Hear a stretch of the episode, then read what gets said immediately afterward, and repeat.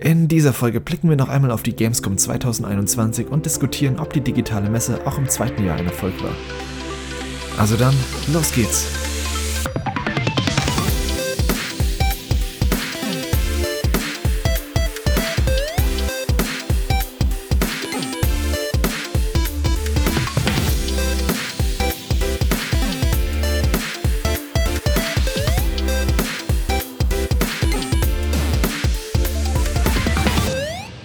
Willkommen zu einer neuen Ausgabe von Power On. Mein Name ist Chris und mit dabei ist natürlich wie immer der Robert. Hi.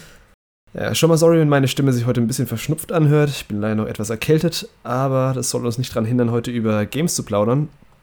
Heute reden wir nämlich über, ja, wie letztes Jahr auch schon, über die Gamescom. Die Gamescom 2021 ist gerade voll im Gang quasi. Angeführt von einem Showcase von Xbox und der Opening Night Live von Jeff Keighley, wie letztes Jahr auch schon. Und darum soll es heute hauptsächlich auch gehen. Was gab es Neues an Ankündigungen? Worauf freuen wir uns? Und aber natürlich wollen wir auch so ein bisschen über die Gamescom als solche reden, die jetzt zum zweiten Mal in Folge komplett digital stattfinden musste. Und ja, vielleicht fangen wir da auch genauer an, Robert. Äh, wie hast du die Gamescom 2021 bisher so wahrgenommen? Und vielleicht vor allem auch im, also im direkten Vergleich zum letzten Jahr. Hm. Ja, also ich habe tatsächlich ein bisschen Sehnsucht nach der richtigen Gamescom gehabt ähm, im Vorfeld. Also äh, an dieses Gefühl, dann zur Kölnmesse zu fahren und dann da die Hallen unsicher zu machen. Ähm, jetzt aber, wie sie jetzt stattgefunden hat, wieder voll digital, ja, da habe ich jetzt tatsächlich gar nicht so viel, ähm, gar nicht so viel dran teilgenommen. Also ähm, ich, ich hatte auch das Gefühl, sie war weniger präsent als noch im letzten Jahr. Vielleicht auch, weil der Überraschungsfaktor nicht mehr so groß war, was einen erwarten würde. Und ähm, ja, dementsprechend habe ich eigentlich jetzt erst mit, mit dem Xbox-Event und mit der Opening Night äh, angefangen, da überhaupt irgendwie Beachtung zu schenken und danach auch leider recht schnell wieder ähm, ja, die Gamescom vergessen. Das ging mir eigentlich ziemlich ähnlich. Also, wie du schon gesagt hast, die Opening Night Live und das Xbox-Event, klar, als so Kickoff, Kickoff-Showcase war ganz nett. Aber nach die eigentliche Messe, die digital stattfinden soll, die habe ich jetzt auch kaum mitbekommen. Obwohl ich eigentlich Social Media mäßig immer ganz gut informiert bin. Mhm. Ich weiß nicht genau, woran es liegt. Die Webseite an sich, ich war da jetzt auch ein paar Mal schon drauf, Finde ich auch nicht so super gelungen. Die ist, also, die braucht ewig zum Laden. Kommen tausend Pop-Up-Fenster, die einen irgendwo hinführen wollen. Und ja, es gibt so einen, so einen konstanten Twitch-Livestream, wo so Sachen gezeigt werden. Äh, ich glaube, da gab es irgendwie die letzten Tage auch so, ja, von der USK, so, so, so Erklärungsvideos, was sie da machen und äh, wie das alles da abläuft. Auch ganz interessant eigentlich, aber ja, also ich vermisse die echte Messe auch, weil das ist nicht das, das ist nicht die Gamescom, wie man sie kennt, so mhm. leider. Ja, sie bemühen sich ja schon irgendwie so den, den Spirit von der Gamescom ein bisschen einzufangen auf der Webseite. Also du hast ja schon ähm, ähnliche ja, Regionen, sage ich mal, die du sonst auch auf der Messe stattfinden würdest, halt in digitaler Form. Ich war dann mhm. auch mal so zu Recherchezwecken auf der Webseite und bin da auf das Cosplay Village gestoßen, das äh, virtuelle.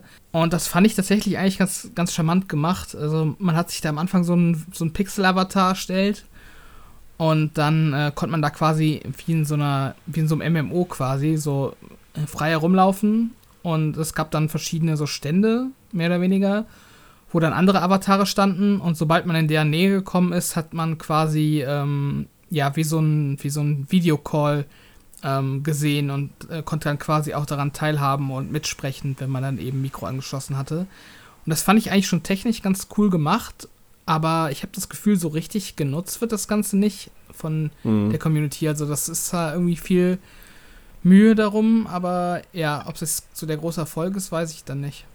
Ich, ich höre es gerade auch zum ersten Mal. Also ich dachte, es wäre nur beim, bei der Indie Arena Booth so, mit diesem Avatar, mit diesem digitalen. Mhm. Aber das ist auch bei der, bei der Cosplay Villages haben.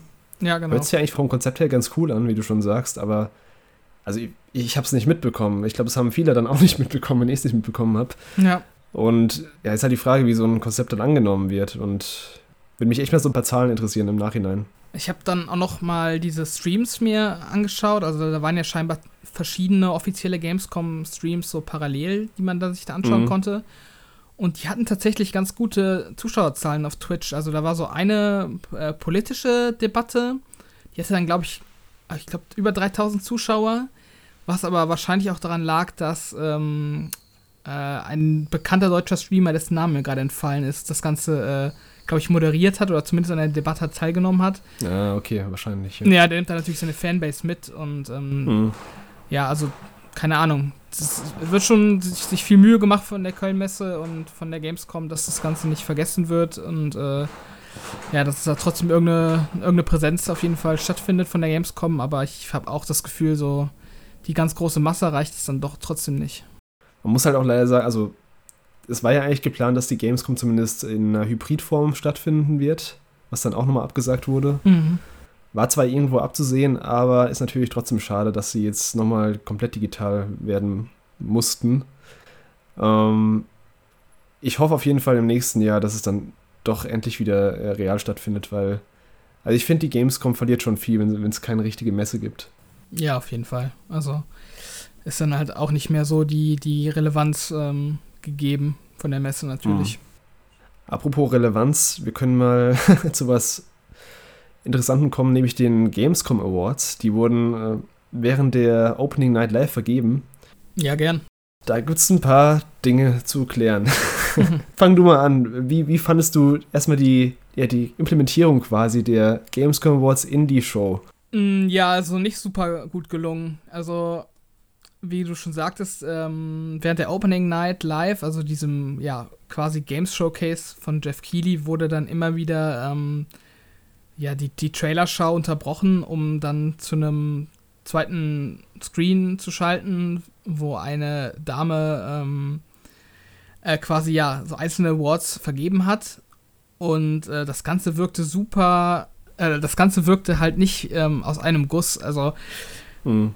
Ähm, man hatte immer das Gefühl, dass Jeff Keighley sich davon irgendwie distanzieren will, weil der auch äh, seine, seine Game Awards immer im Dezember macht, die ja mittlerweile schon ziemlich hohes Standing haben in der in der Industrie und ähm, ja auch von, von, von der Gamer-Community gefühlt ziemlich gut angenommen werden.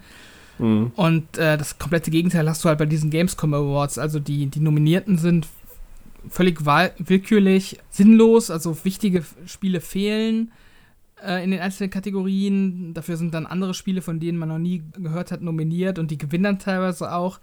Also, also man hat wirklich das Gefühl, dass Leute da für die Nominierten und Gewinner abstimmen, die mit der, mit der Industrie als solche quasi nichts zu tun haben obwohl es nicht der Fall ist. Und ähm, ja, es wirkt dann auf den, ich sag mal, auf den, auf den Hardcore-Gamer, den sogenannten, wirkt das Ganze dann schon so ein bisschen bizarr, wenn dann da so ein Zirkus veranstaltet wird für so Awards, die, glaube ich, kaum jemand wirklich ernst nimmt. Man muss den ja heißen, einmal, dass die Awards relativ kurz waren. Also die wurden nur ab und zu eingestreut. So auch viel kürzer als zum Beispiel bei den Game Awards. Aber das hat sich irgendwie noch merkwürdiger gemacht. Also die kamen dann, man wusste nicht genau, was wird gerade bewertet, also für was werden sie, äh, irgendwie Best, Best PlayStation Game, aber auf welcher Grundlage, auf Trailer-Grundlage, wurde da irgendwas gespielt? Gab es irgendwie eine, eine, interne Präsi für die Leute, die, die abgestimmt haben? Mhm. Nur mal so als Beispiel. Das beste Nintendo Switch Game, es wurden zwei Games in der Kategorie ähm, nominiert. Und es war Mario und Rabbits und Just Dance. Ja. Und da hat dann Mario Rabbits, glaube ich, gewonnen. Ja. Ich war so, was? Also, es gibt zwei Nominierte in der Kategorie Nintendo Switch Game, beide sind von Ubisoft. Ja. Hä? also komplett wahllos. Ja. Nintendo findet gar nicht statt auf der Messe sozusagen und dann werden dann irgendwelche mhm. äh, Ubisoft-Titel herangezogen oder ja auch sowas wie bei ähm, wie bei Microsoft. Ähm, da war unter anderem Halo nominiert und hat auch gewonnen. Und ich glaube, es war auch noch nominiert Elden Ring und, äh, und äh, Far Cry und sowas wie äh, Forza Horizon 5, wozu es tatsächlich auch neues Gameplay zu sehen gab, auch für die Öffentlichkeit. Und was aktuell viel, also schon so viel bekannter ist und greifbarer ist als Halo, wird dann noch nicht mal nominiert. Also es macht halt gar keinen Sinn. Also wie da diese Nominierten zustande kommen, das kann man überhaupt nicht nachvollziehen und es wirkt einfach nur irritierend. Ja, eben genau das, die, die Nachvollziehbarkeit. Also hätten sie davor irgendwie gesagt, ähm, ja, so und so sind die, sind die Nominierten zustande gekommen und so und so haben wir uns entschieden, aus den und den Gründen, aber da, da war ja gar nichts. Das war ja nur, hier, die sind nominiert in der Kategorie, irgendeine random Kategorie genannt und ja, jetzt hat irgendwie Elden Ring als bestes Playstation-Spiel gewonnen. So, okay, was, also, ich weiß auch nicht, was es den Leuten dann bringen soll, also den Publishern und den Entwicklern, dass sie da eine Auszeichnung bekommen, weil mir ist komplett nicht klar, was, für was sie jetzt gewonnen haben. Ja, genau das Problem ist halt auch, dass, dass die, ähm, dass die die Jury, die letztendlich die Preise vergibt, ja scheinbar hinter den Kulissen tatsächlich neues Material zu den Spielen gezeigt bekommen hat. Mhm. Aber, aber, eben äh, das zweite Publikum halt nicht und dadurch ist halt so eine Diskrepanz und das macht es dann einfach total schwer, das irgendwie zu verstehen, was das Ganze soll.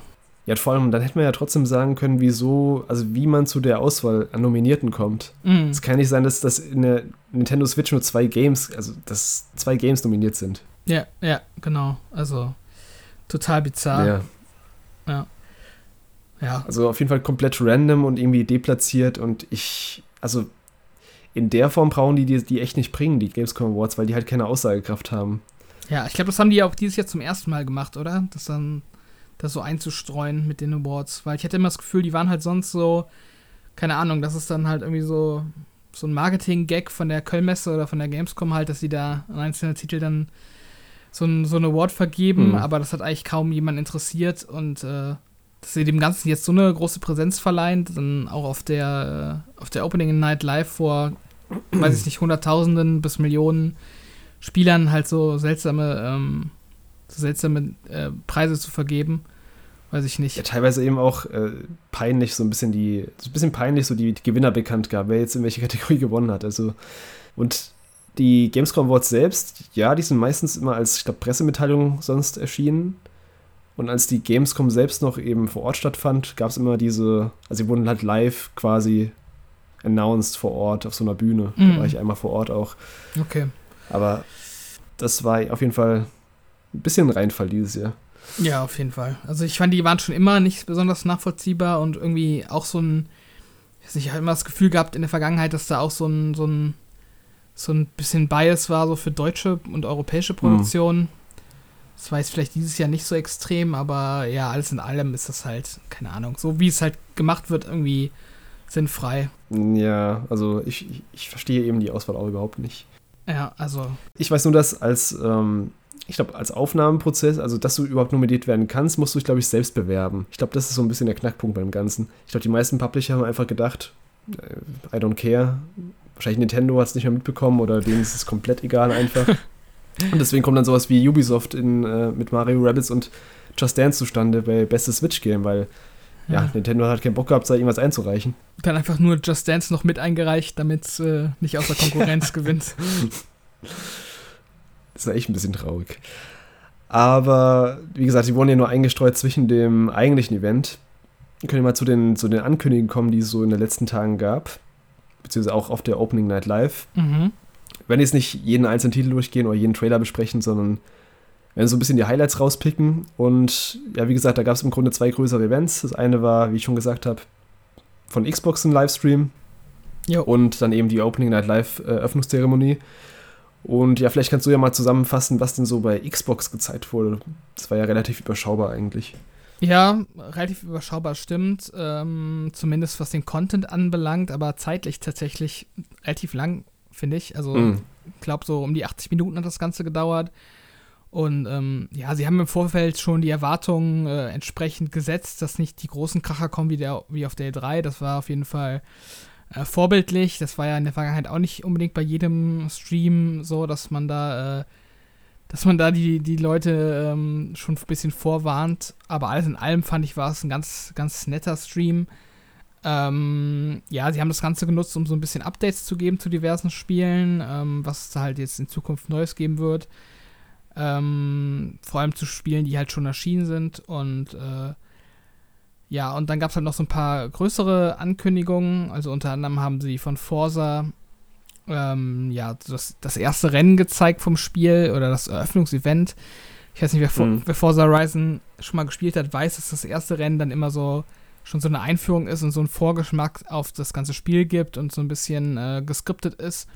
Das ist in dem Fall auch so, dass man da eben über Mexiko in diversen Fahrzeugen abgeworfen wird und dann da ebenso diese, ja, diese vielfältigen Landschaften so ein bisschen äh, schon mal in den ersten Minuten kennenlernen soll. Fand ich, sah wieder ziemlich cool aus, aber ähm, ja, man hat jetzt auch schon ein bisschen Gameplay von Forza Horizon 5 gesehen und das hat jetzt auch keinen mehr groß überrascht, was da zu sehen war, aber auf jeden Fall positiv, finde ich. Mhm. Forza habe ich auch noch gesehen am Ende. Es war so in meiner Wahrnehmung so das Einzige, was so ein bisschen die, die Show gerettet hat, quasi. Mhm. Weil, weil irgendwie alle wollten, alle wollten Halo sehen, alle wollten irgendwas Cooles sehen, aber das, das meiste waren irgendwie Games, die entweder bald erscheinen oder gerade erscheinen, so wie Psychonauts. Mhm. Oder eben eher so ein bisschen uninteressanter Kram. Ähm, was gab's noch so? Ähm, ja, was auch einen relativ großen Part eingenommen hat, war der Flight Simulator, hm. weil ähm, jetzt eben äh, die Veröffentlichung von den World Updates für die Dachregion, also Deutschland, Österreich, Schweiz, bevorsteht. Das ist quasi ja so eine Überarbeitung von der Ingame Map, wo dann ähm, einfach eine detailliertere äh, Karte äh, übernommen wird und ähm, ja so einzelne Highlights-Sektionen wie, wie so mhm ja, so Denkmäler oder halt so Wahrzeichen ähm, von den einzelnen Regionen halt nochmal komplett überarbeitet werden und ähm, verbessert werden. Und äh, genau, das wurde noch ein kompetitiver Rennen-Multiplayer-Modus äh, angekündigt für, für Flight Sim. Also da wird auf jeden Fall auch noch ordentlich dran weitergewerkelt, was ja auch so der Sinn ist von diesen Games as a Service-Modellen. Dem, dementsprechend auch eine coole Sache, aber jetzt auch nicht so der ganz große Knüller. Ähm, ja, Halo, da würden wir, glaube ich, gleich noch mal kurz drauf mhm. zu sprechen kommen. Da gab es, wie gesagt, beim Xbox-Event zufälliger, und nicht zufälligerweise, überraschenderweise nichts zu hören, ähm, was ein bisschen irritierend war. Und ähm, ja, sonst gab es halt zu äh, Age of Empires noch mal ein Update. Ähm, äh, Age of Empires 4, was dieses Jahr, glaube ich, noch für den PC erscheinen soll. Und ähm, sonst an Games, äh, was noch ganz cool war, ist, dass The Gunk endlich mal wieder gezeigt wurde ähm, das, das ähm, neue Spiel von den Leuten, die SteamWorld gemacht haben, was ja so ein ziemlich beliebtes 2D-Exploration-Game war, wenn ich mich nicht ganz irre. Ähm, genau, und äh, da hat man eigentlich schon seit einem Jahr, glaube ich, nichts mehr von gesehen und da gab es dann endlich jetzt mal Gameplay zu sehen. Sieht auch ganz nett aus, soll auch noch Ende des Jahres erscheinen, ich glaube im Dezember.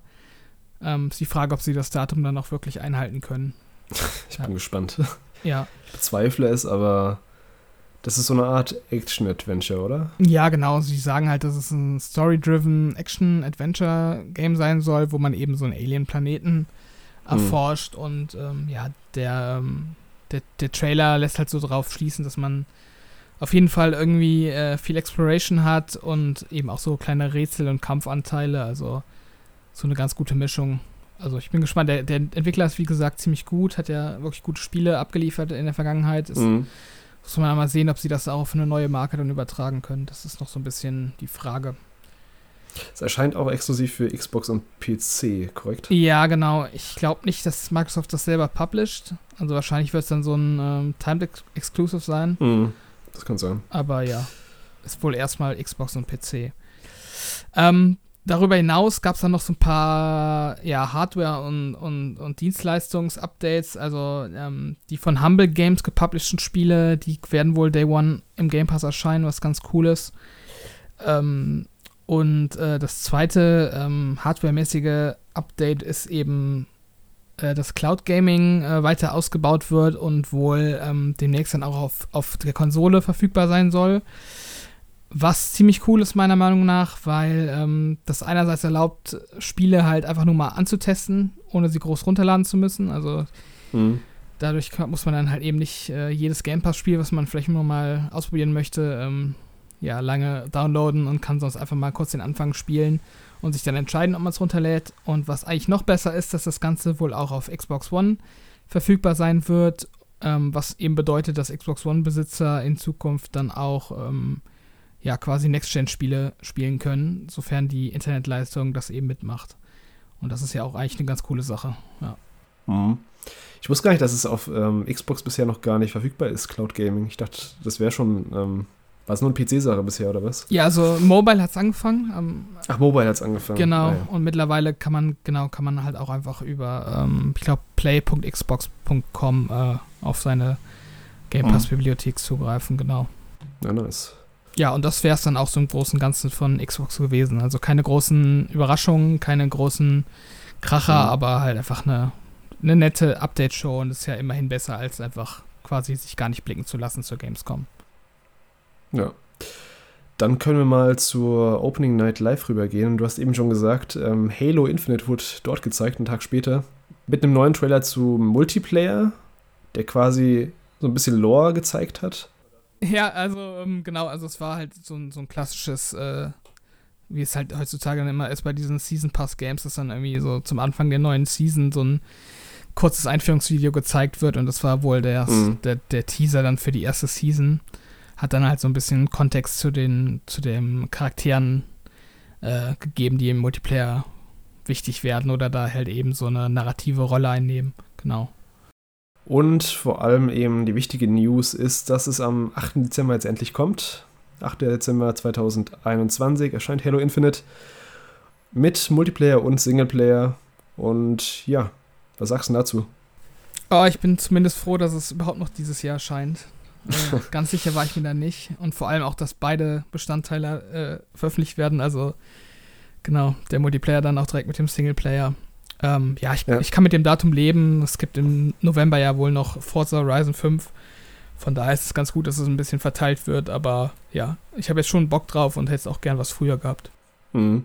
Da gab es ja auch vor ein paar Tagen erst die Negativmeldung quasi, dass äh, die, ja, der Koop-Modus für, für die Singleplayer-Kampagne und der Map-Editor, ist das richtig, für den Multiplayer erst drei Monate später kommen soll.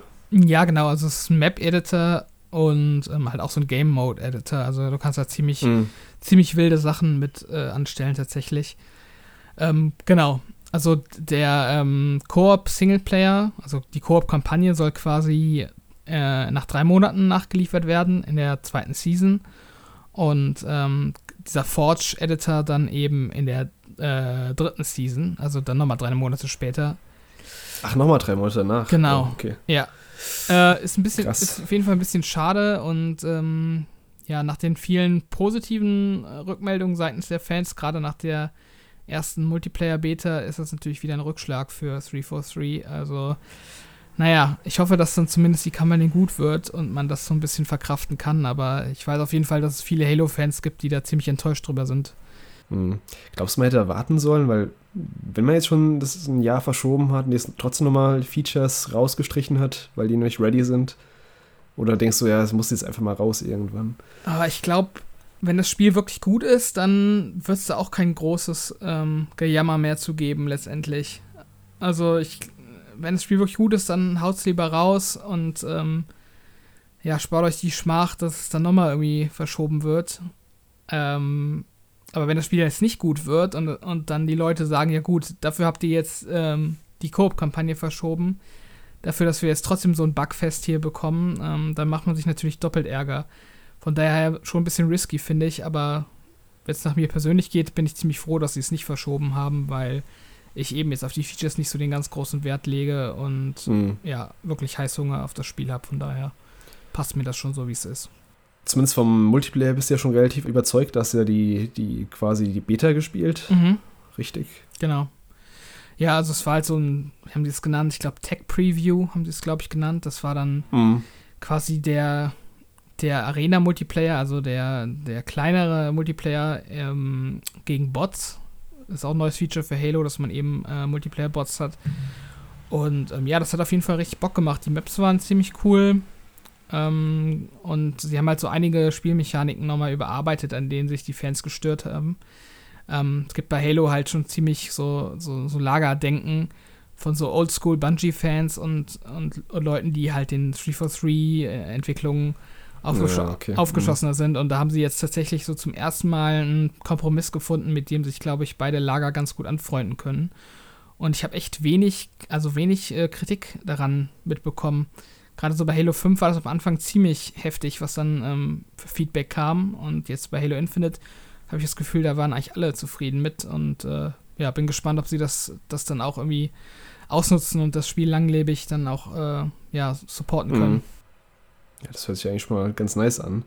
Es ist halt nur die Frage, wie die Kampagne wird, weil dazu haben sie immer noch nichts gezeigt. Ja. Und ich habe ein Interview heute Morgen noch gelesen, wo sie gemeint haben, ja, sie sind gerade im sie sind gerade so focused, focused, dass sie ähm, quasi keine Ressourcen für Trailer oder Gameplay-Demos opfern können. Mhm. Wo ich mir auch dachte, okay, mh, mal schauen. ja, also ich, ich glaube denen schon, dass die irgendwie hart am Werkeln sind, um das halt möglichst äh, reibungslos über die Bühne zu kriegen. Aber andererseits denke ich ja, mir klar. halt auch, dass, also andere Games kriegen das ja auch hin. Mm, ja, und vor allem, das sind ja nicht immer dieselben, also es ist ja nicht dieselbe Abteilung quasi, die jetzt an, keine Ahnung, Bugfixes an der macht, Beleuchtung ja. arbeitet und die, die Trailer äh, anfertigt fürs Spiel.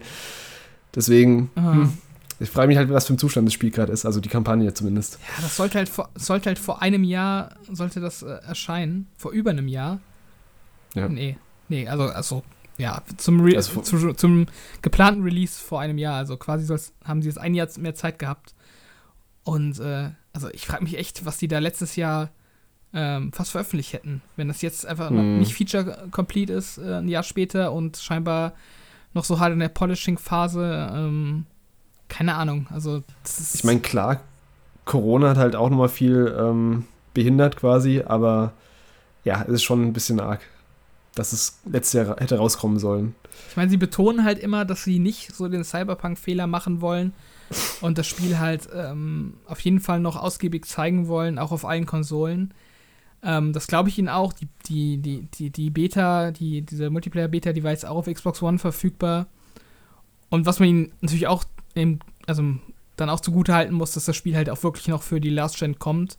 Und sie betonen auch immer in Interviews oder in, in diesen Updates, ähm, dass sie eben das Problem haben, dass sie das Spiel lauffähig ähm, haben müssen äh, von der 2013er Xbox One Mhm. bis zum Super PC und da halt auf allen Geräten quasi so das bestmögliche Ergebnis liefern wollen. Und klar ist das halt aufwendiger, als wenn man jetzt für einen, eine Konsole irgendwie was entwickelt, aber ja, also man wird da langsam schon ein bisschen ungeduldig und will dann auch mal irgendwie was Konkretes sehen, das stimmt schon.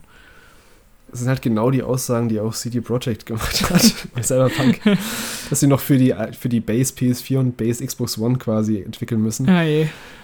Naja, mal schauen. Also kommt am 8. Dezember und äh, ja, im Game Pass wie, wie immer und werden wir sehen, ob es was geworden ist. Ja. Oh je, je.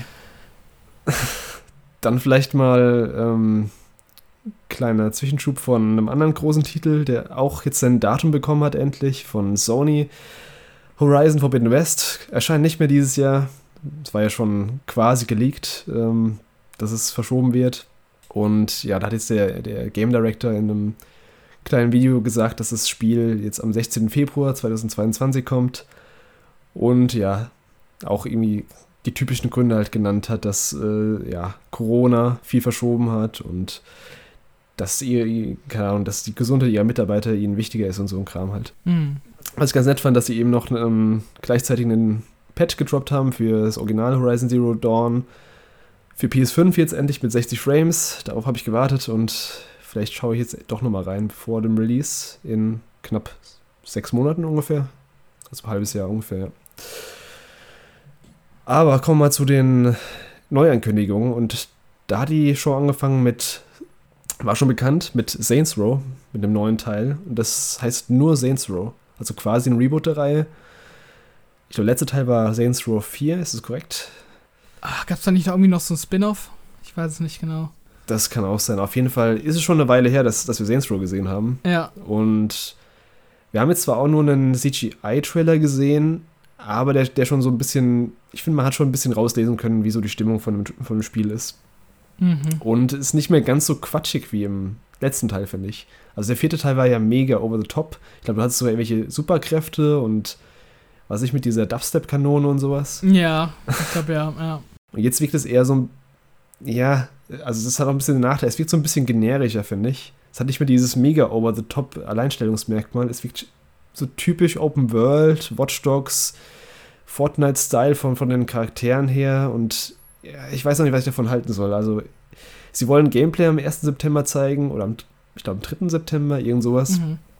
Da bin ich mal gespannt, aber ich war jetzt noch nicht so weggeblasen von dem, was ich da gesehen habe. Du? Nee, ich auch nicht. Also, das war halt irgendwie so das, das hunderttausendste Spiel dieser Art gefühlt. Äh, auch in, diese, in diesem, mit diesem Vibe, mit diesem, keine Ahnung, mit diesem quirky, selbstironischen, oh, wir sind irgendwie, äh, keine Ahnung, wir sind 20 Jahre alte, hippe Dudes, die irgendwie äh, auf die Kacke hauen und weiß ich nicht. Also, Ja, mit Neonlichtern Genau. und äh, ich weiß. bunten Schleifchen. Und, Ich, ich hatte, war halt nie irgendwie Saints Row-Fan. Ich habe, glaube ich, kein einziges davon gespielt. Ähm, Mhm. keinen besonderen Grund dahinter. Ich habe da irgendwie nur nie den Zugang zu gehabt.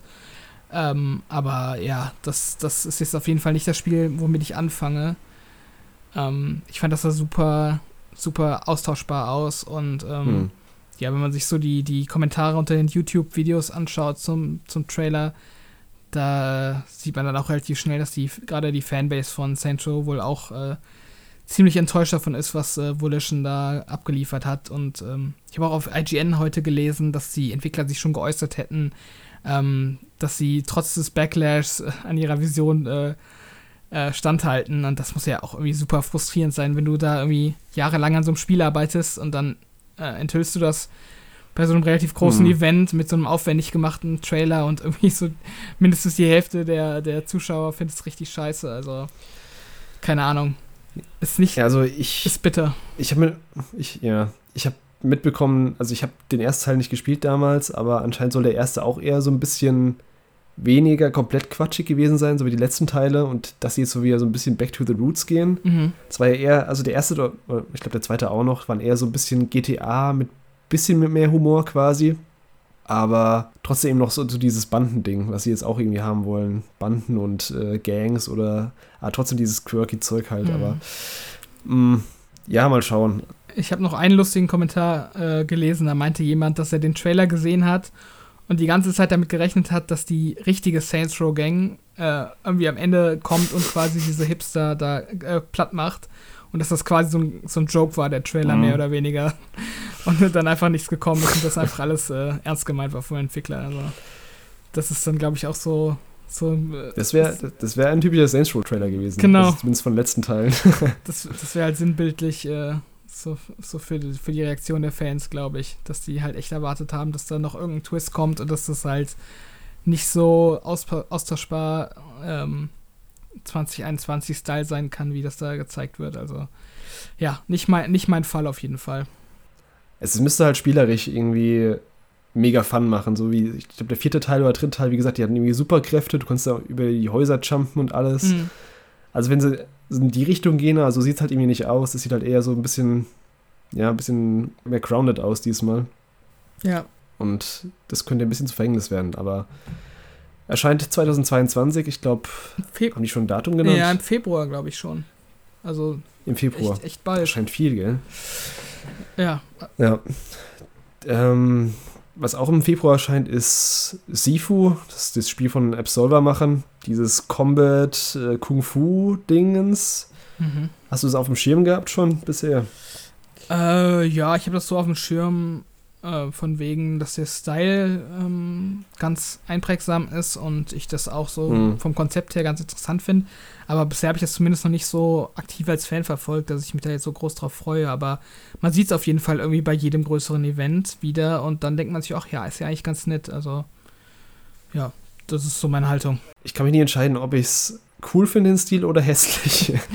ich weiß, also, keine Ahnung. Ist auf jeden Fall was Eigenes. Ja, ist was Eigenes auf jeden Fall. Und ist ja so anscheinend so ein bisschen das Konzept, wenn du stirbst, dass du älter wirst und ich weiß noch nicht ganz, wie das funktioniert, aber anscheinend bist du irgendwann ein alter Mann, wenn du so oft stirbst. Bin ich mal gespannt. Es sollte eigentlich auch dieses Jahr schon kommen, wurde jetzt verschoben auf den 22. Februar. Mhm. Kann man sich auch mal anschauen. Ähm, was auch komplett neu war, war Marvel Midnight Suns. Das ist ein Taktikrollenspiel von Phyrexis, also quasi den XCOM-Machern. Mhm. Im Marvel-Universum. Und ich glaube, du bist der größere Marvel-Experte von uns beiden. Kannst du es irgendwie einordnen, was genau das jetzt ähm, ist? Ah. Dieses Marvel Midnight Suns? Nee, also ich bin zwar schon Marvel-Fan, aber schon eher so von den ja, populären Sachen, die dann auch schon in, in Filme verwurstet wurden. Hm. Ähm, und was jetzt dieses Midnight Suns ist, das äh, weiß ich gar nicht. Ich weiß gar nicht, ob das irgendwas aus den Comics ist oder ob das jetzt die. Ich, ich habe gehört, es soll, es soll eine Comic-Vorlage geben. Tatsächlich. Davon. Okay, mhm. weil ja im Trailer ähm, irgendwie dieser Dämon Lilith beschworen wird und das ist ja auf jeden Fall nichts, was direkt mit Marvel zu tun hat. Also diesen, mhm. von dieser Dämonengestalt habe ich auch schon in anderen Serien und so äh, gehört und äh, da dachte ich mir erst so, was ist das denn? Also wie, wie passt das denn zusammen, dass da jetzt auf einmal so, keine Ahnung, so irgendwelche Dämonen äh, äh, mit Marvel irgendwie vermischt werden. Ähm, mhm. Ja, ich, also mich hat der ganze Style tatsächlich gar nicht abgeholt. Ich fand dieses, diese komischen goldenen Rüstungen oder Anzüge, die die anhaben, finde ich irgendwie super weird. Äh, und ja, das hat, hat, so diesen, diesen bisschen diesen Trash-Faktor. Also, ja, auch als Marvel-Fan bin ich da jetzt nicht so begeistert von. Ich werde mir das schon nochmal ähm, weiter beobachten, um zu sehen, wie das Gameplay sich letztendlich entwickelt und ähm, mhm. Ob das dann vielleicht doch eher so mein Fall ist. Aber so vom ersten Eindruck ist das schon, ja, mir ein bisschen zu weird und von, von dem abgekehrt, was ich so von den Filmen her mag. Also, ja, vorsichtig interessiert, aber Betonung auf vorsichtig auf jeden Fall. Ich weiß nicht, hast du Man hat da halt Bock drauf? Keine Ahnung. Mm, ich weiß, ich bin nicht so der mega XCOM oder Taktik-RPG-Fan, was es ja werden soll. Mhm. Und man hat halt eben noch nichts gesehen bisher. Das ist halt auch die Sache. Also, sie haben diesen Trailer gezeigt, diesen Nichtssagenden, wo halt die, die, die einzelnen Helden quasi aufeinandertreffen. Aber was da genau jetzt, also wie das Gameplay aussehen wird, ich nehme mal an, es wird so sein wie XCOM. Also quasi, dass du deine, dass du deine Einheiten quasi so rundenbasiert ähm, durch die Gegend schickst. Mhm. Aber es ist nichts, was mich jetzt mega anmacht. Marvel bin ich grundsätzlich nicht abgeneigt, aber es hat mich jetzt auch nicht super angemacht. Ich fand es ein bisschen strange, die Mischung, also mit Doctor Strange und ähm, mit den X-Men und wer war dann noch alles dabei? Ja, Iron Man, glaube ich auch noch oder so, keine Ahnung, ja. Iron Man, auch. ja, ich, ich, fand die Mischung irgendwie ein bisschen komisch, deswegen, ich dachte zuerst, soll das jetzt irgendwie ein neues Ultimate Alliance sein oder. Mhm. Deswegen, also, ja, mal abwarten. Also, ich bin da jetzt nicht so mega interessiert dran, aber ich habe gehört, dass viele sich drauf freuen. Also. Echt? Okay. Ja. Ja ich, ich finde halt irgendwie bei, bei diesen Marvel-Spielen immer so seltsam, dass die, also dass es so wenige Versuche gibt, diese, diese Erfolgsformel von den Filmen einzufangen. Mhm. Also ich glaube, das, das Guardians-Spiel ist dann noch so der konkreteste Fall, wo dann irgendwie äh, versucht wird, das irgendwie zu adaptieren. Das ist sogar so ziemlich der erste Versuch eigentlich, gell? Also klar, wir hatten Avengers, als war ja dann dieses Multiplayer-Online-Gedöns. Ja, dann vielleicht noch Spider-Man von Sony, das war halt auch noch ganz. Okay, stimmt. Das war noch Spider-Man, ja.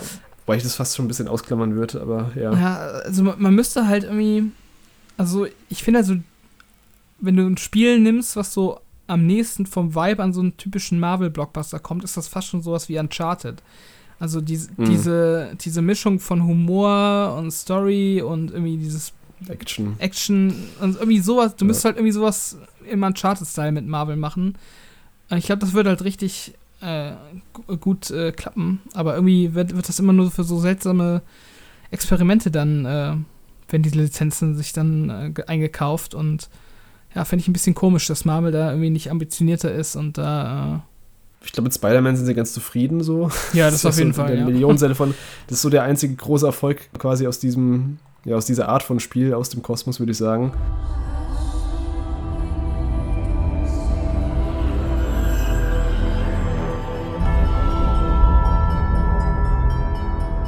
Then they vanquished threats from beyond our stars. And she lay in rest.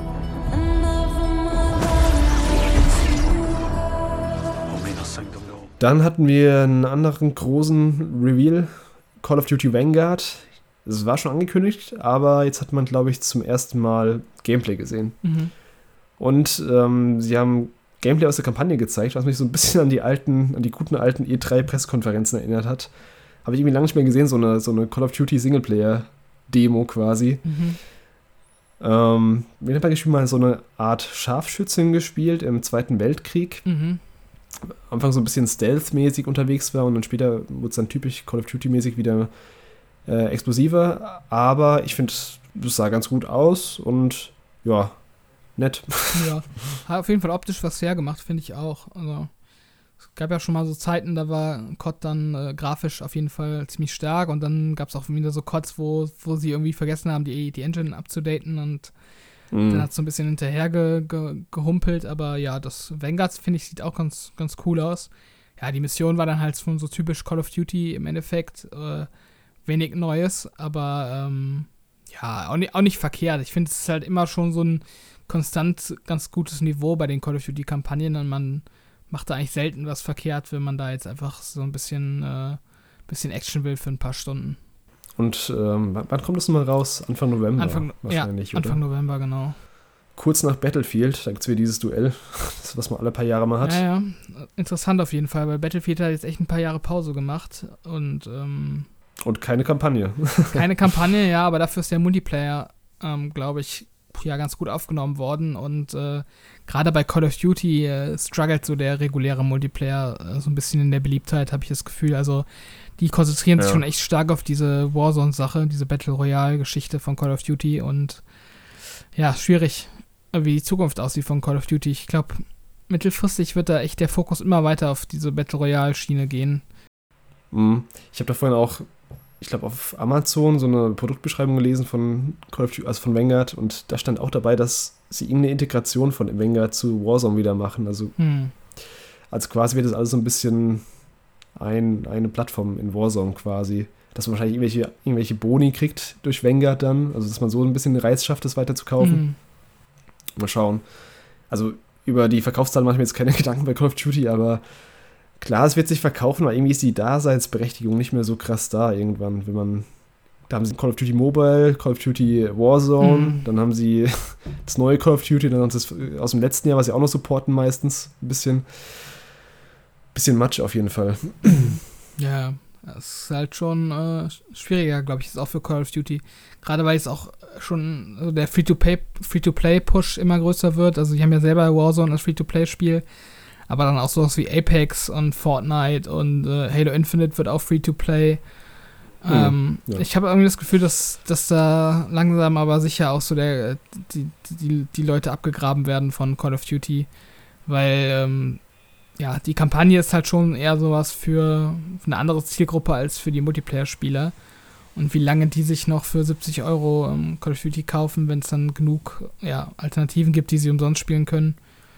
Klar wird es immer dann so eine Grundbasis geben, die das dann trotzdem macht, aber ich glaube, so die ganz großen Erfolge alter Tage wird man langfristig nicht mehr anschließen können. Also da werden sich schon was überlegen müssen. Zumindest mit den reinen Verkaufszahlen vielleicht nicht, aber halt, ich glaube, mit den Umsätzen sind sie immer auch ziemlich krass ähm, ja, gut, ja. weit oben. Und mit Warzone ist sowieso ist mit, mit das erfolgreichste Spiel. Was ich gar nicht, also was ich letztes Jahr gar nicht so krass mitbekommen habe, aber dann so Ende des Jahres kommen auf einmal die ganzen Meldungen und ich so, what? Über 100 Millionen Spieler? Hä? Okay. Mhm. ich bin auch mal gespannt, wie mit, mit Battlefield, weil wie gesagt, es hat keine Kampagne und kostet trotzdem, ich glaube, 80 Euro. Mm. Ich glaube, die haben gesagt, es kostet auf allen Plattformen jetzt irgendwie ja. den Premiumpreis. Zumindest für die Next-Gen-Konsolen. Also. Das ist schon, ist schon heftig. Das ist halt die Frage, ob es, äh, ja, gerade so Casuals, ob sie sich das dann halt noch holen oder ob man dann da wirklich nur die Hardcore-Battlefield-Fans letztendlich mit abholt. Ja. 80 Euro ist halt schon eine harte Ansage für jemanden, der so Casual-Multiplayer-Games zockt. Ich glaube, der geht dann lieber zu, ja, so zu Warzone, was halt Free-to-Play ist, oder zu, zu, keine Ahnung, Fortnite oder Apex oder sowas. Ja, denke ich auch. Also schwierig, schwierig, schwierig.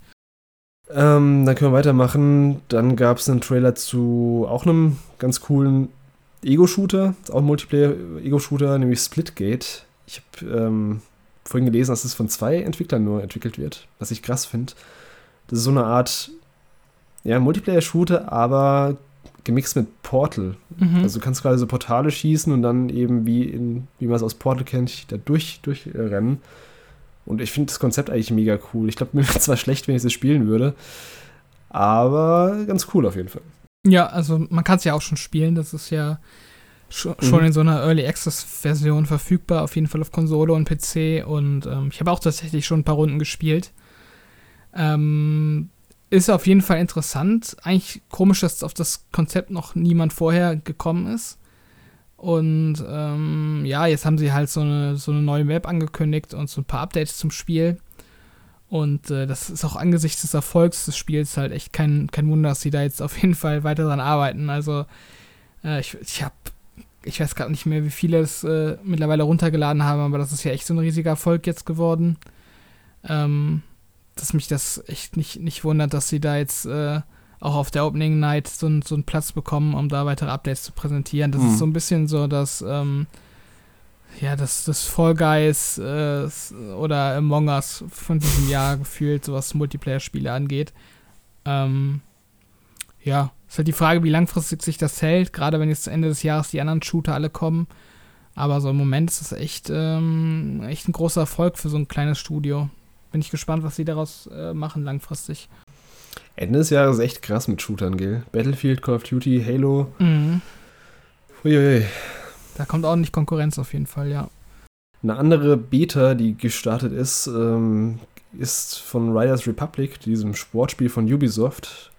Und da hast du, glaube ich, schon mal reingeschaut, die Tage. Ja, ich habe mal ein bisschen den Anfang der Beta gespielt und ähm, ich finde es vom Gameplay her eigentlich ganz cool. Also man hat halt am Anfang hauptsächlich Zugriff auf, auf Fahrradrennen und damit habe ich mich dann auch primär auseinandergesetzt. Ähm, also die Steuerung ist ziemlich arcadey.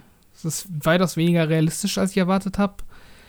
Mhm. Ähm, aber so die, die Abfahrten machen eigentlich schon, schon Laune. Also kann eigentlich so spielerisch relativ wenig dran aussetzen. Ich frage mich halt, wie, wie lange es irgendwie ähm, also Spaß macht, weil jetzt auch nicht so viel Tiefgang gefühlt da drin war. Äh, urteile ich jetzt vielleicht auch ein bisschen vorschnell, weil ich noch nicht so viel gespielt habe, aber das wäre halt so mein erster Eindruck. Was mich dann schon ein bisschen mehr abgetürnt hat, war halt auch wieder die Präsentation.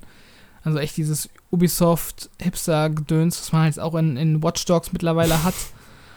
Und mhm. halt auch in Far Cry teilweise diese komischen, ja, auch wieder diese Hipster-Charaktere, alles ist irgendwie voll hip und und so auf cool getrimmt und dann auch so die Präsentation mit den Kamerafahrten, so als wäre man in einem, in einem TikTok-Video unterwegs. Also, yeah. da komme ich mir mit meinen 28 Jahren halt echt alt vor mittlerweile.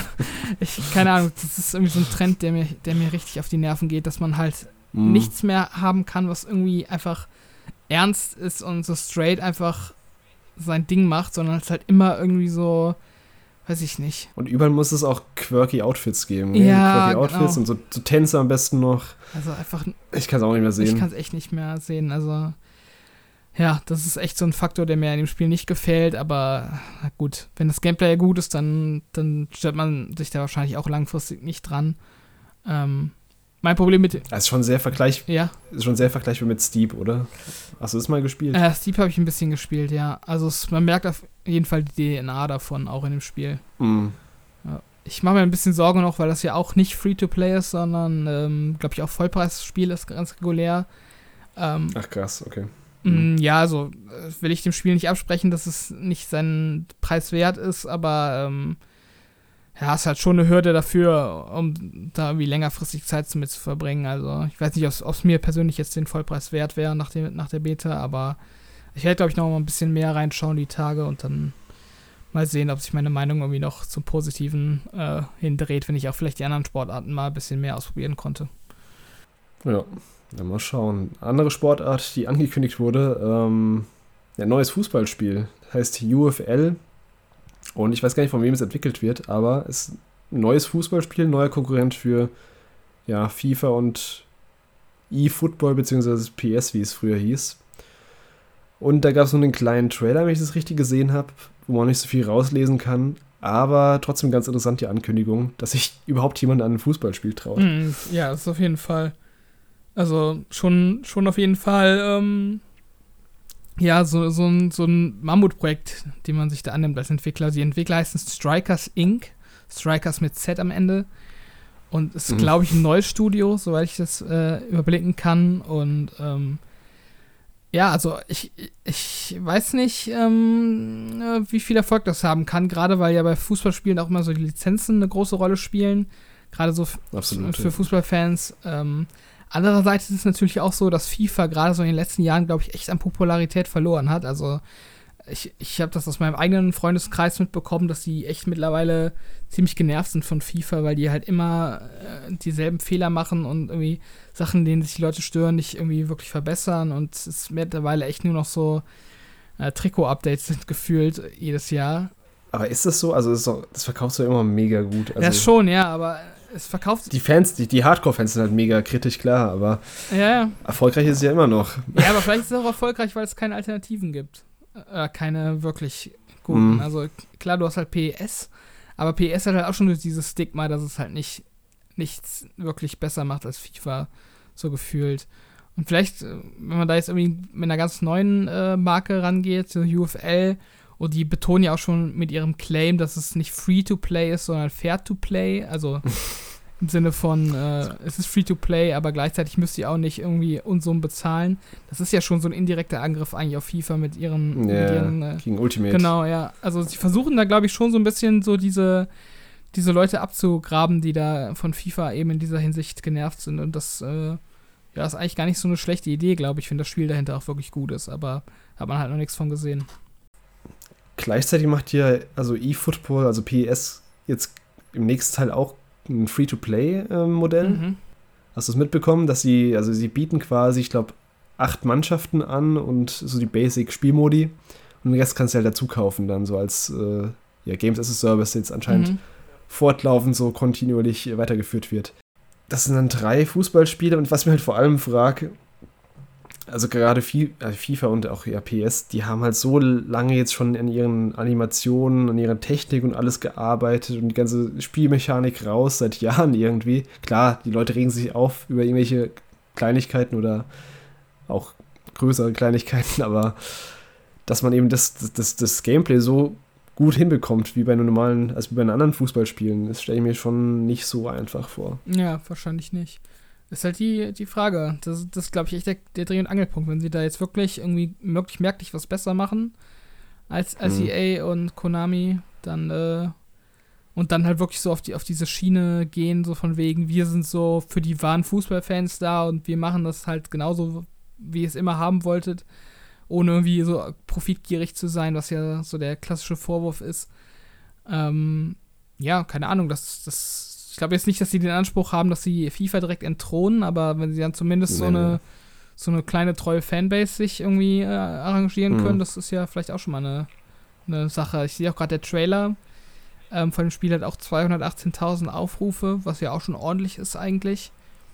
Für mhm. so eine Neuankündigung von so einem unbekannten äh, Spiel und wo jetzt auch nicht wirklich viel zu sehen ist im Trailer, ist ja wie gesagt nur so eine so eine Logo-Sache und so ein bisschen ähm, Stimmung, CGI-Gedöns. Ähm, ja, schon nicht schlecht eigentlich und zeigt ja auch so ein bisschen, dass es da auf jeden Fall ein Grundinteresse dran gibt.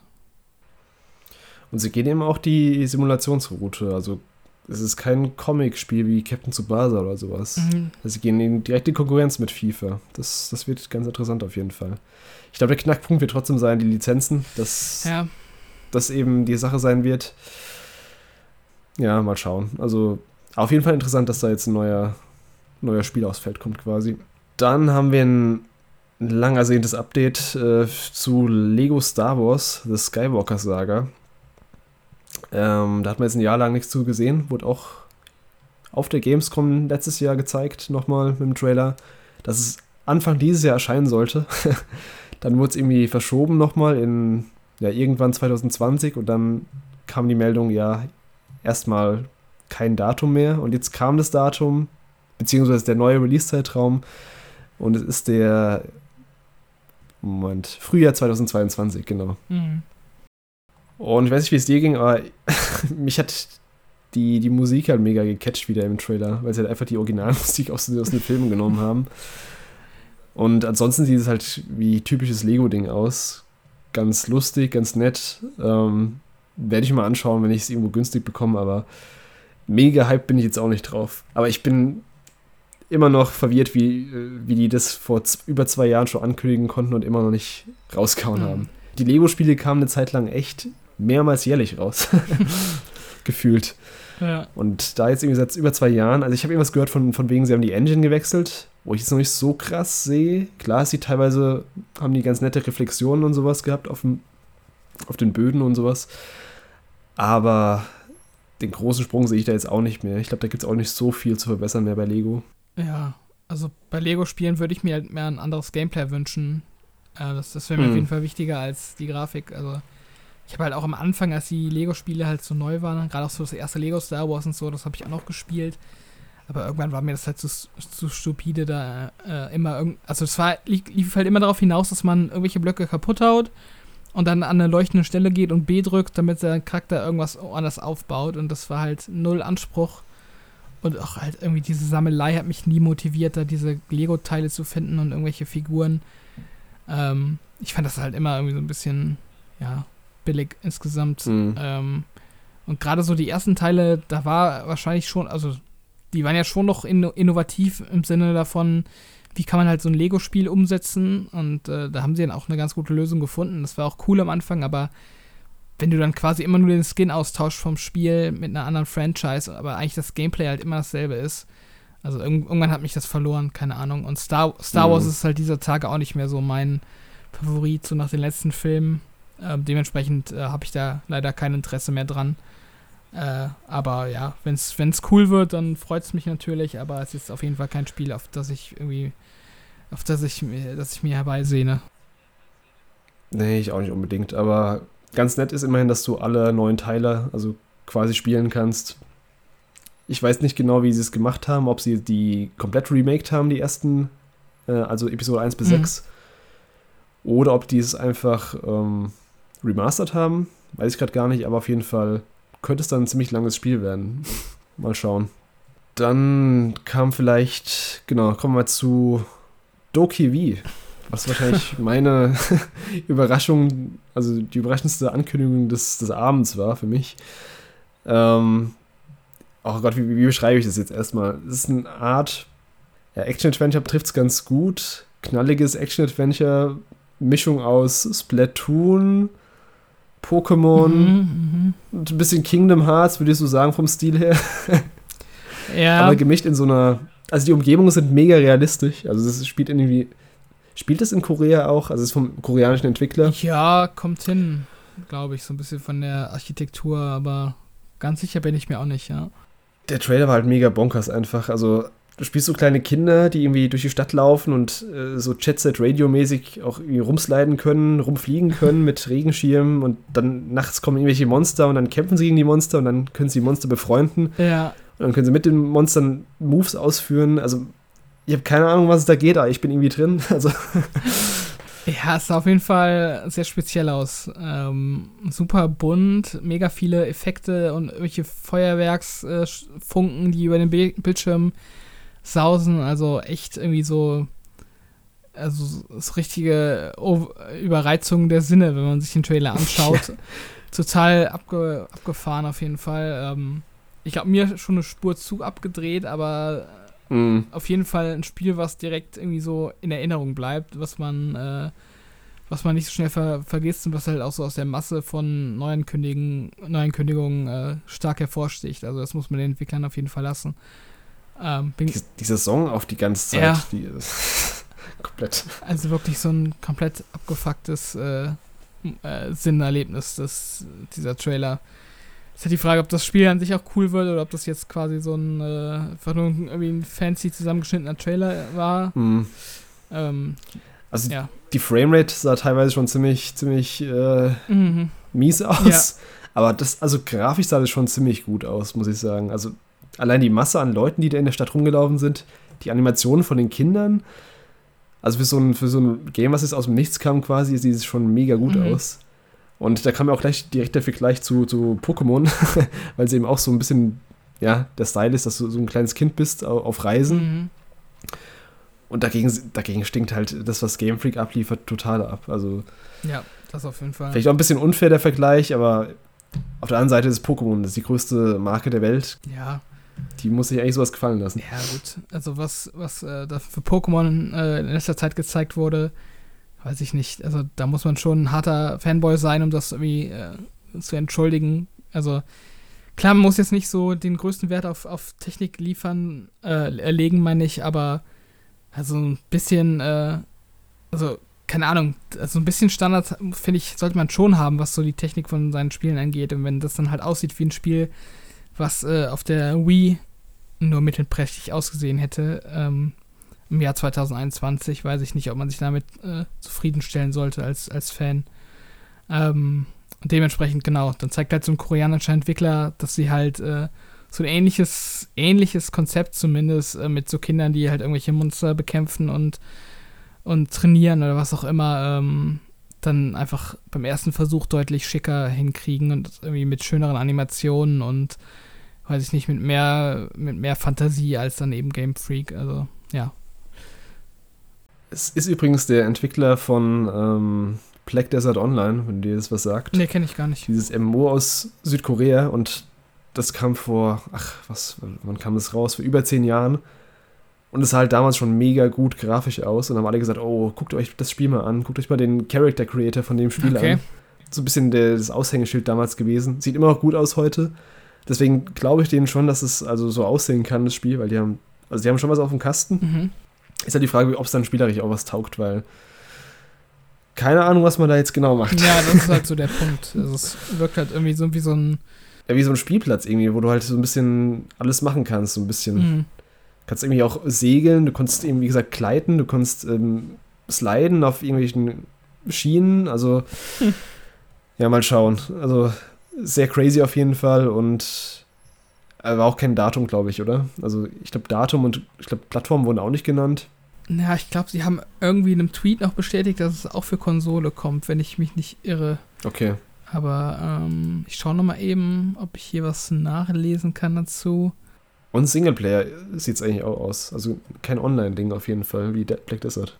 Ja, ja, genau. Also ich finde jetzt hier gerade nichts zum Datum, aber ich sehe gerade ähm, auf dem offiziellen YouTube-Account von dem Spiel hat der Trailer ähm, von der Gamescom über 4 Millionen Aufrufe. Was halt schon heftig ist. Also ist auf jeden Fall ziemlich gut angekommen. Mhm. Ich bin mir gar nicht so sicher, ob irgendein anderer äh, Trailer oder ein anderes Video von der Gamescom äh, so viele Aufrufe hat wie das. Würde mich ehrlich gesagt wundern. Ja, aber schon krass. Äh, sieht man halt, dass sowas dann auch ziemlich ziehen kann, auf jeden Fall. Wobei ich auch mal sagen muss, bei diesen ganzen Spielen, die in, letzt aus, also in letzter Zeit aus, aus Asien angekündigt werden, gerade so aus Korea oder China, die werden angekündigt, sehen richtig gut aus und erscheinen dann irgendwie nicht. Gibt es auch dieses ja. ähm, Black, Black äh, Myth Wukong. Ja. Was ja auch so mega gut aussieht, aber halt keine Ahnung, ob das jetzt schon, ob das echt ein Spiel ist, was halt bald erscheint oder ob das echt irgendwie nur so, so, so, so Spielereien sind quasi, die, die dann irgendwann wieder gecancelt werden, weil es zu teuer ist oder was weiß mhm. ich. Aber mhm. also mir kommen diese ganzen Trailer aus Asien teilweise wie so ein bisschen Luftschlösser vor. Auch in dem Spiel jetzt, wie gesagt, du konntest halt irgendwie alles machen. Du konntest gleiten wie in einem Breath of the Wild, du konntest irgendwie surfen, du kannst alles irgendwie machen. Ja.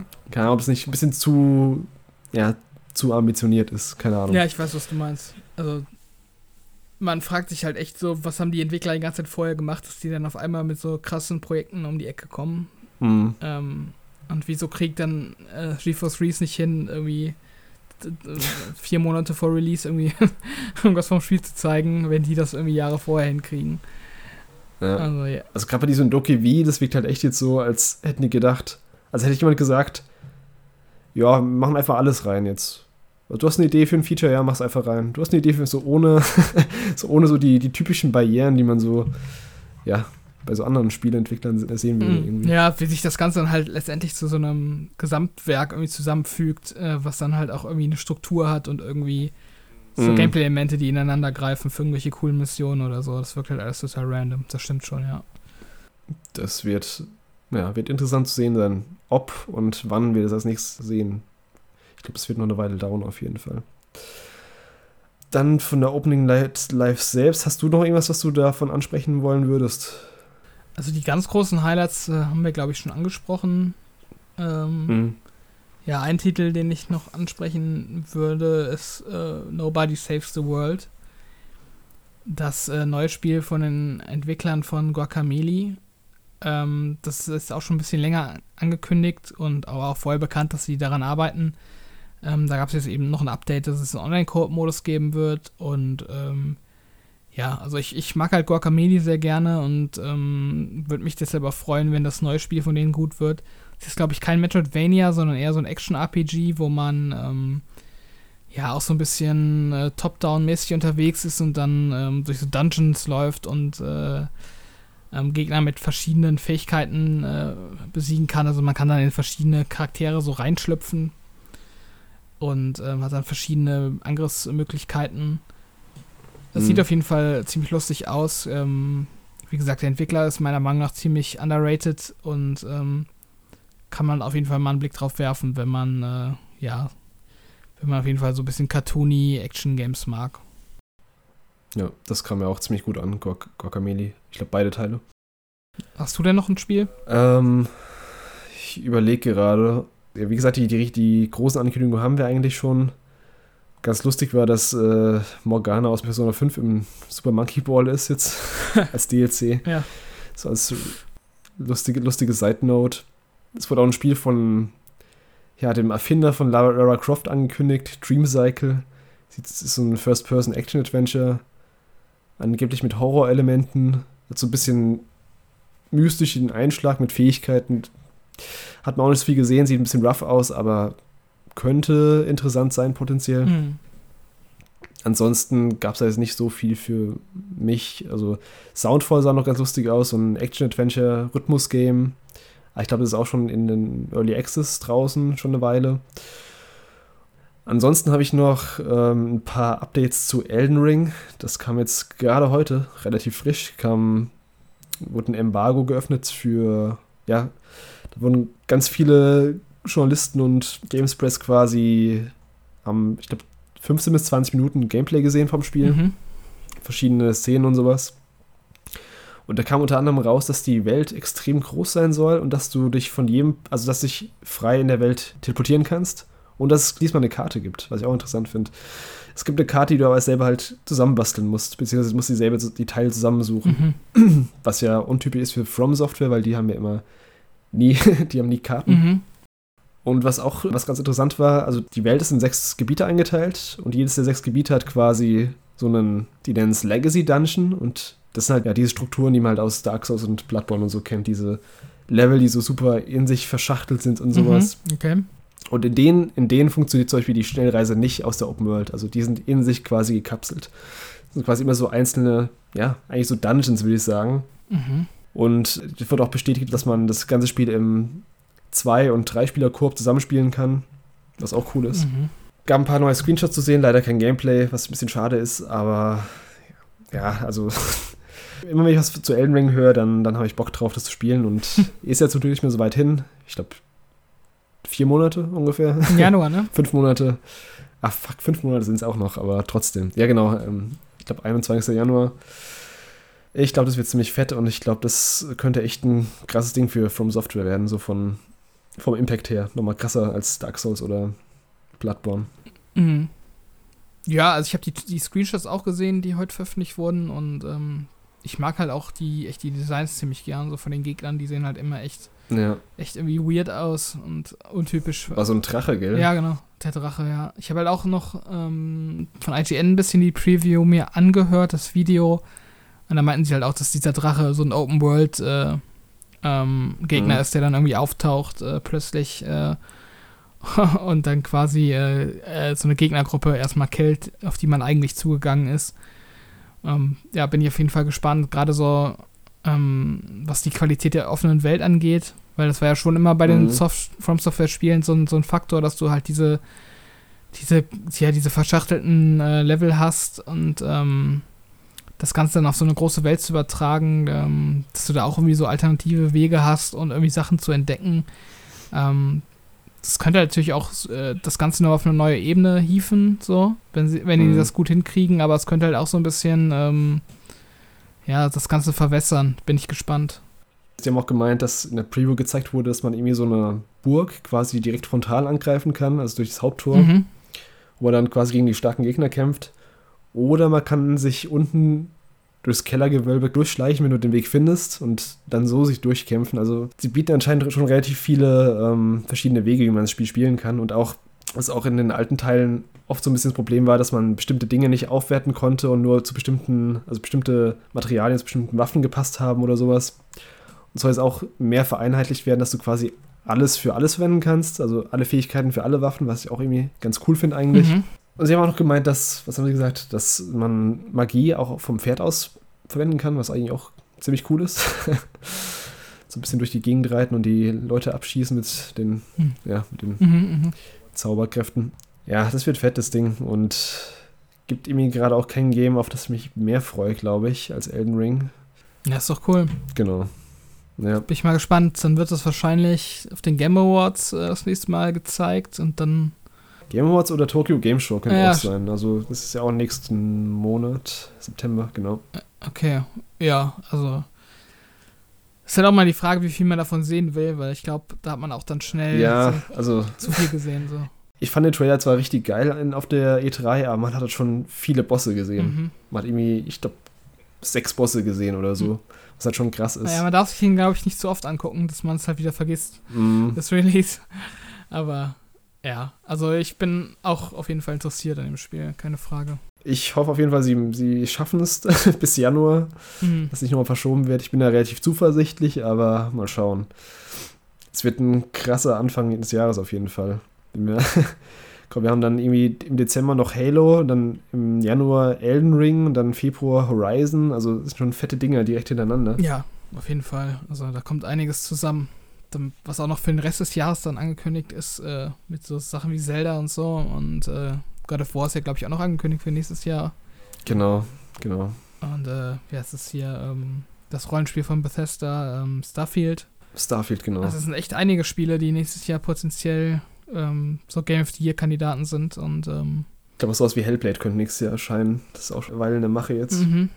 So super viel von diesen, von diesen potenziellen Krachern fürs nächste Jahr hat man jetzt leider nicht gesehen auf der Gamescom. Das waren halt schon mehr so, so Spiele, die wirklich in in kürzer erscheinen oder halt so mhm. eher so, ja, Double-A-Indie-Games, so, aber so diese ganz großen Kaliber, die haben halt also insgesamt befehlt, finde ich. Ja, irgendwie ist es so ein bisschen die, ja, so ein bisschen die Tradition der Gamescom in den letzten Jahren zumindest, dass da nicht, also früher gab es ja ab und zu mal so Pressekonferenzen von Sony noch und von Microsoft und Co. Mhm.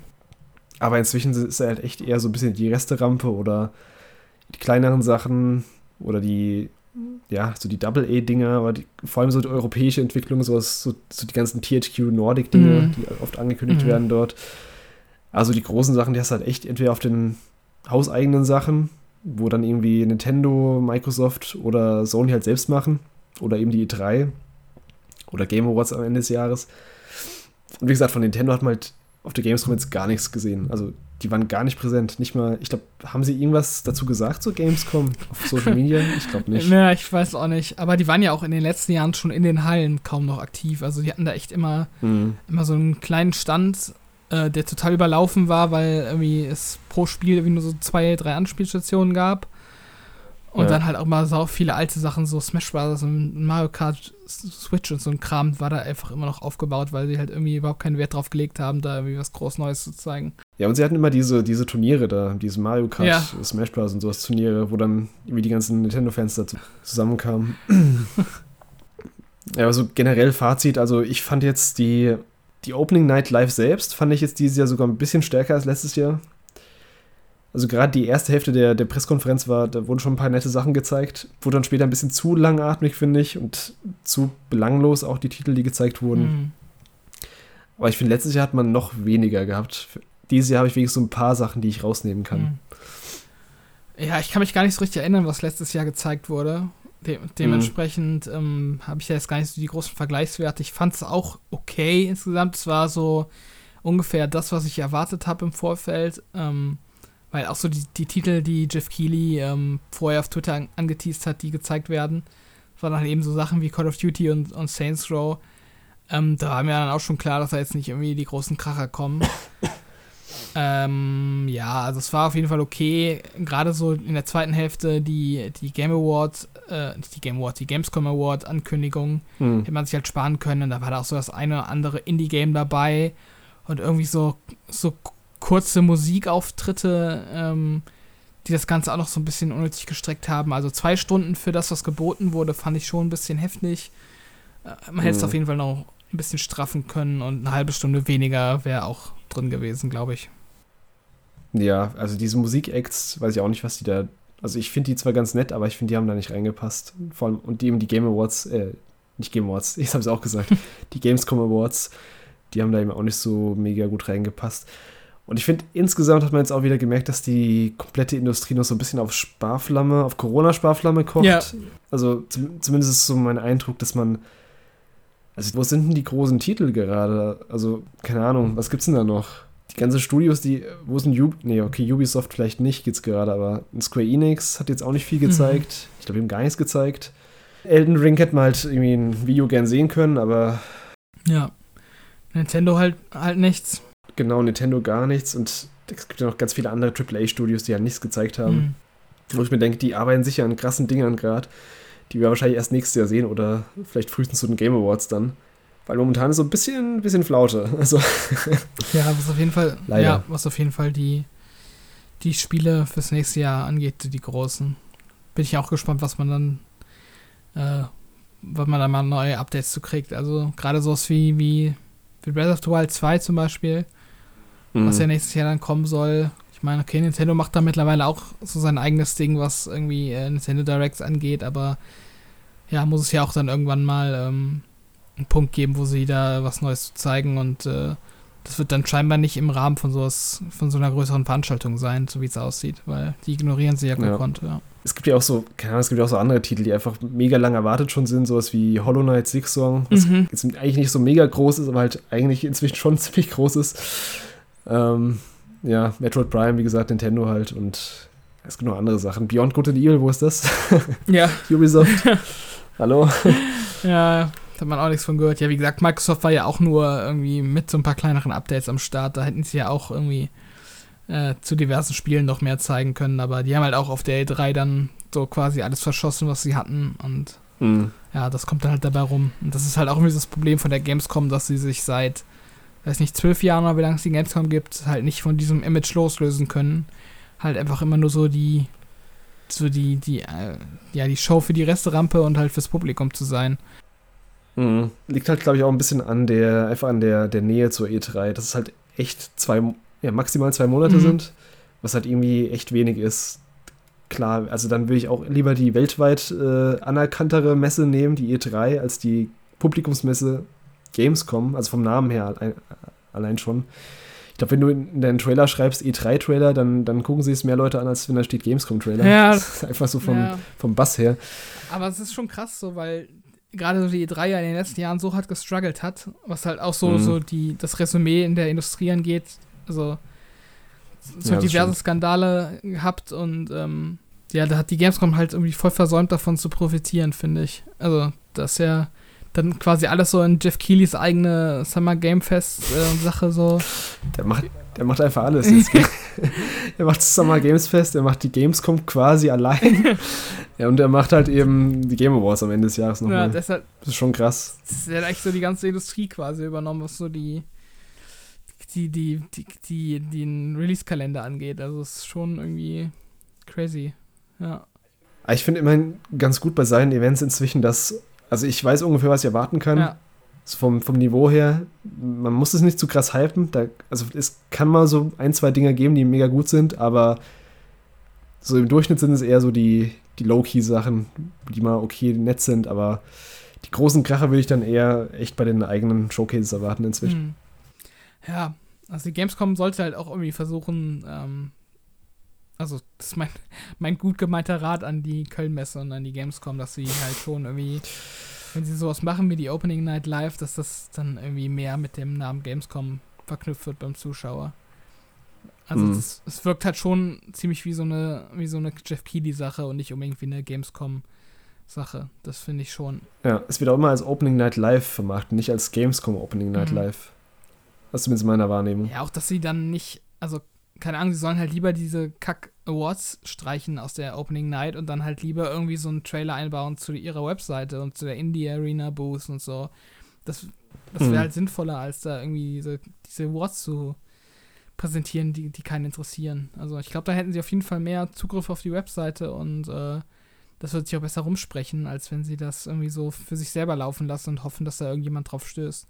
Stimmt, sie hätten eigentlich so in Indie Opening Night Live so ein so ein Mini-Tutorial für die Webseite quasi. Ja. So, ein, so ein kleines Video, einfach so ein Intro, was abgeht, wo man was findet und sowas. Das hätte man ja in so zwei Minuten, in so einem zwei Minuten machen können. Mhm, ja. Gar keine schlechte Idee. Man könnte auf jeden Fall mehr äh, draus machen, finde ich. Also insgesamt. Es ist halt irgendwie auf jeden so Fall. ein bisschen, ähm, ja, so halbgar und nicht so das volle Potenzial ausgeschöpft, was dahinter steckt. Ja, also die Gamescom ähm, muss auf jeden Fall nächstes Jahr wieder ähm, als Publikumsmesse kommen. Sonst, weil ich fand sie dieses Jahr irgendwie noch ein bisschen irrelevanter als letztes mhm. Jahr. Auch wenn ich jetzt, wie gesagt, die, die Ankündigung besser fand, so im Durchschnitt so. Aber so als normaler Besucher habe ich davon echt nicht viel mitgenommen, was ein bisschen schade ist. Ich muss aber auch sagen, ich war halt auf jeder Gamescom, glaube ich, äh, die bisher mhm. stattgefunden hat, war ich halt vor Ort. Und, und ich weiß gar nicht, wie das so war für Leute, die, die immer zu Hause waren. Also ob, ob sich für die jetzt quasi in der Wahrnehmung der Gamescom was zum ja, Negativen sozusagen gewandelt hat oder ob das für die schon immer so war, dass sie halt kaum was davon bekommen haben. Weißt du, was ich meine? Das also, weiß ich auch gar nicht. Also ich war, ich war ab 2013 quasi auf jeder Gamescom. Mhm. Und davor habe ich die, ähm, die Szene gar nicht so krass verfolgt gehabt, deswegen kann ich es gar nicht so krass Okay. sagen. Also, Ja, das wäre halt so meine Frage oder was mich, was mich halt interessieren würde. Keine Mhm. Ahnung. ja, stimmt. Wenn man halt vorher nie, nie irgendwie so verfolgt hat, was auf der Gamescom passiert, ähm, ob man da jetzt irgendwas vermisst oder ob das quasi so Business as usual ist. Ich habe gesehen, dass es gestern im Fernsehen kurz ähm, kam, ZDF, glaube ich, Mhm. Nachrichten, dass die Gamescom gestartet ist. Aber so als Randnotiz halt, weiß halt auch nicht, wie, wie viel das dann, ja, wie viel Aufmerksamkeit das dann gebracht hat noch. Ja. Hast du noch irgendwelche abschließenden Worte zur Gamescom? Ja, also ich freue mich aufs nächste Jahr, wenn ich dann ho hoffentlich Ja. wieder dort bin. Ähm, ja, also ich, ich finde es halt immer noch cool, dass es sowas gibt, dass es auch gerade sowas in Deutschland gibt. Ähm, und dass es halt auch schon so von der Politik, glaube ich, ziemlich supported wird und ähm, dass es auch, glaube ich, auch für die Stadt Köln und so, so schon so eine Prestigemesse ist. Ähm, Mhm. weil es halt echt so, so riesig ist und so viele Besucher anzieht. Und ähm, ich, ich finde es auch gut, dass sie sich bemühen, das jetzt in Corona-Zeiten halbwegs irgendwie ähm, ja, weiter zu supporten und fortbestehen zu lassen, weil Jupp. ich mein, denk mal, da, da werden sie jetzt auch nicht so viel irgendwie. Also ich, ich, ich kenne mich jetzt so mit der Wirtschaft äh, von Messen nicht wirklich aus, wie das funktioniert, aber Messen finanzieren sich ja, glaube ich, dadurch, dass sie ähm, quasi Stände, also, also ne, so Mieten, Standmieten so quasi Mhm. ver verkaufen und, und, und Ja. Besuchertickets und so ein Kram und das fällt ja alles weg aktuell und ähm, dann ist es ja mehr oder weniger ein Verlustgeschäft für die, für die äh, Messe, so dass sie das überhaupt so auf die Beine stellen und organisieren.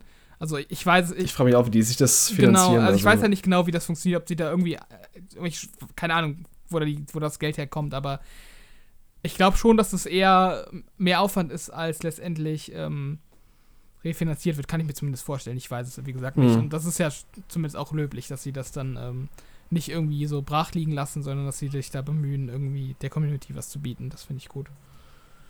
Ja, im Gegensatz zur E3, die letztes Jahr ausgefallen ist zum Genau, Beispiel. ja. Also Gamescom ist sofort eingesprungen und gesagt, wir machen es digital.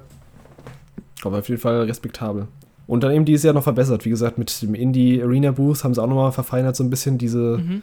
Diesen Webbrowser-Ansatz da mit dem Avatar, mit dem man durch die Stände laufen kann. Ich glaube, das, das ist auch ein Ding, was sie weiterführen können, immer weiter verbessern können. Das, das kann einfach nur besser werden. Also bin ich ganz positiv gestimmt auf jeden Fall. Ja.